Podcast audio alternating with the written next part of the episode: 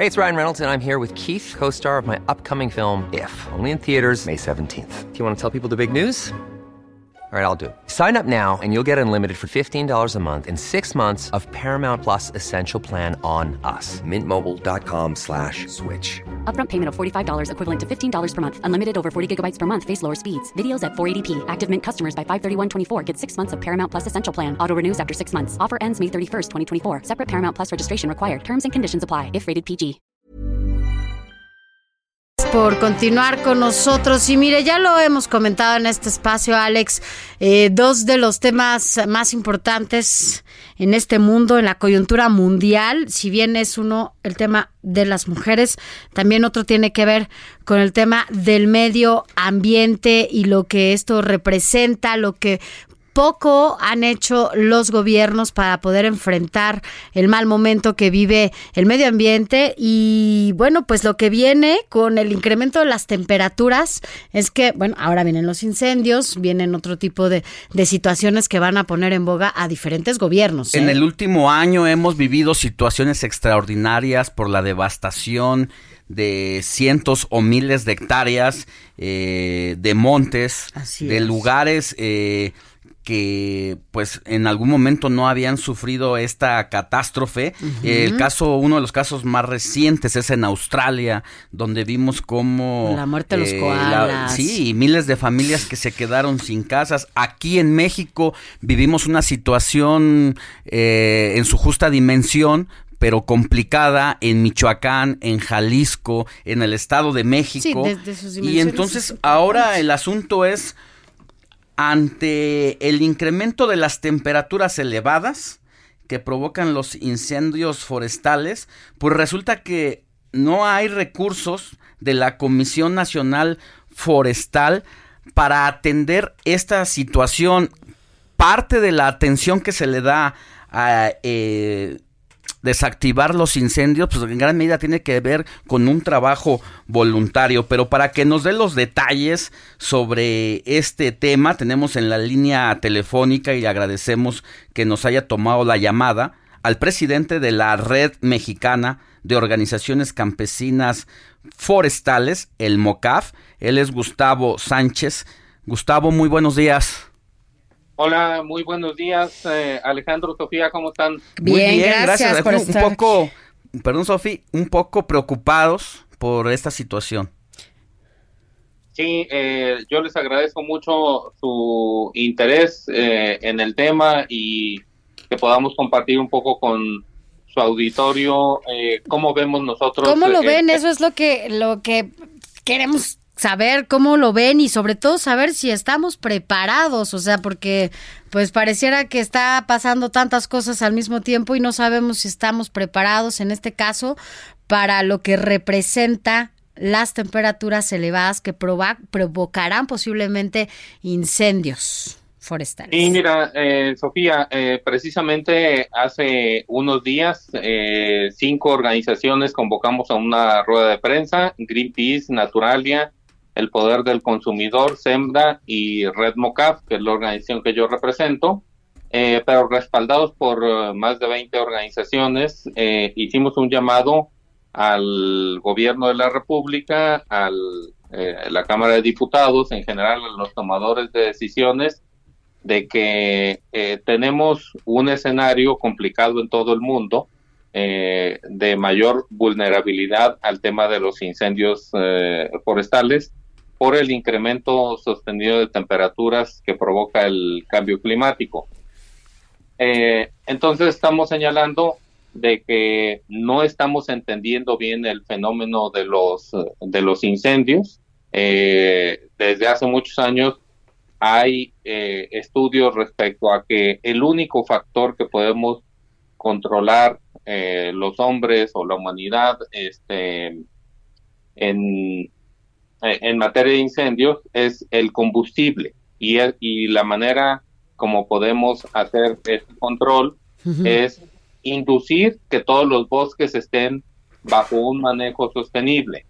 Sin embargo, si se nos cae el presupuesto para que eso suceda, eh, estamos eh, retrocediendo en vez de, digamos, avanzando en la parte de la de la prevención. ¿Cómo ha sido el presupuesto para esa atención específica en los últimos dos años, por ejemplo, y respecto al ejercicio presupuestal del presente? Mira, eh, Alejandro, eh, los datos que hay son agregados de todo el presupuesto, este y eh, la CONAFOR ha venido cayendo en su presupuesto a partir del año 2016, es decir, los últimos años del gobierno de Peña, Nieto. y los primeros de esta o el primero de esta administración. O sea, en los en, el, en los primeros años de esta administración todavía hubo un recorte a lo que ya había eh, quitado el gobierno de Peña. Así es. Eh, entonces vemos una caída dramática del presupuesto, por decir alguna cifra, en 2016 andábamos en 7 mil millones de, pesos eh, y ahorita andamos en 2.500. No, bueno, es, una tercera parte. sustancial. ¿Y qué les dice el gobierno o las autoridades correspondientes? ¿Por qué esta disminución? Mira, no hay eh, un diagnóstico de por qué la, la disminución. Lo que entendemos en la eh, que en la última administración más bien en los últimos años de la administración de Peña, se empezaron a recortar para dar prioridad a otras inversiones eh, eh, y en esta administración se está dando prioridad a programas como Sembrando Vida, eh, que maneja una narrativa, digamos, confusa. Por un lado, sabemos formalmente que es un programa de bienestar, es decir, de combate a la pobreza, pero trae un componente, digamos, de siembra de árboles, lo que manda un mensaje engañoso a los eh, legisladores. Y a la población también, ¿no? Sí, porque la gente piensa que estamos invirtiendo mucho en bosques con Sembrando Vida y no es así. Gustavo, otra pregunta para entender la dimensión de, de esto. Por un lado, se reduce el presupuesto casi una tercera parte, eh, o más bien eh, dos terceras partes. Y por el otro lado, han incrementado los incendios forestales. Es decir, a menor presupuesto, desgraciadamente, mayor, eh, mayor incendio. Eh, mira, hay una menor capacidad de, respuesta este, a los incendios. Los incendios van a ir aumentando el nivel de riesgo por el incremento sostenido de temperatura que tenemos. Eh, las estadísticas, por ejemplo, nos dicen, en México tenemos estadísticas de, de los últimos 50 años de incendios. Entonces, los cuatro picos, o sea, los cuatro años peores en materia de incendios, se concentran en las dos últimas décadas. Y en la última década se concentran tres de esos picos, lo cual nos quiere decir que tenemos una, digamos, un acortamiento de los intervalos entre años eh, pico, eh, lo cual nos habla del incremento del riesgo. Y si vemos las estadísticas de incendios en Estados Unidos, eh, sucede lo mismo. también tenemos datos de lo que está pasando en Chile, es decir, de los países que tienen estadísticas que se puedan este, consultar. Claro lo que vemos es que conforme aumenta la temperatura, tenemos un mayor número de, incendios. llama la atención entonces esto que, que, mencionas. No hay un diagnóstico en el que se basen para justamente disminuir de, de esa manera el presupuesto. Esto es, no hay un interés, está claro, por parte de las autoridades eh, competentes y por parte de la Administración Federal para que esto no se dé, para que no se lleven a cabo incendios o para poder combatirlos o para poder hacer algo eh, a favor de, del medio ambiente. Hasta donde nosotros sabemos no hay por lo menos un diagnóstico público. Nosotros lo que entendemos es que en esta administración hay prioridades. Eh, una de esas prioridades es sembrando vida pero lo que nosotros queremos eh, señalar es que no estamos en contra del combate a la pobreza, pero no se debe confundir el combate a la pobreza con el fomento al manejo forestal. y una cosa no justifica recortar otra. Gustavo Sánchez, eh, presidente de la Red Mexicana de Organizaciones Campesinas Forestales. Eh, recordar también y, también poner el dedo en la llaga en el otro lado de la moneda.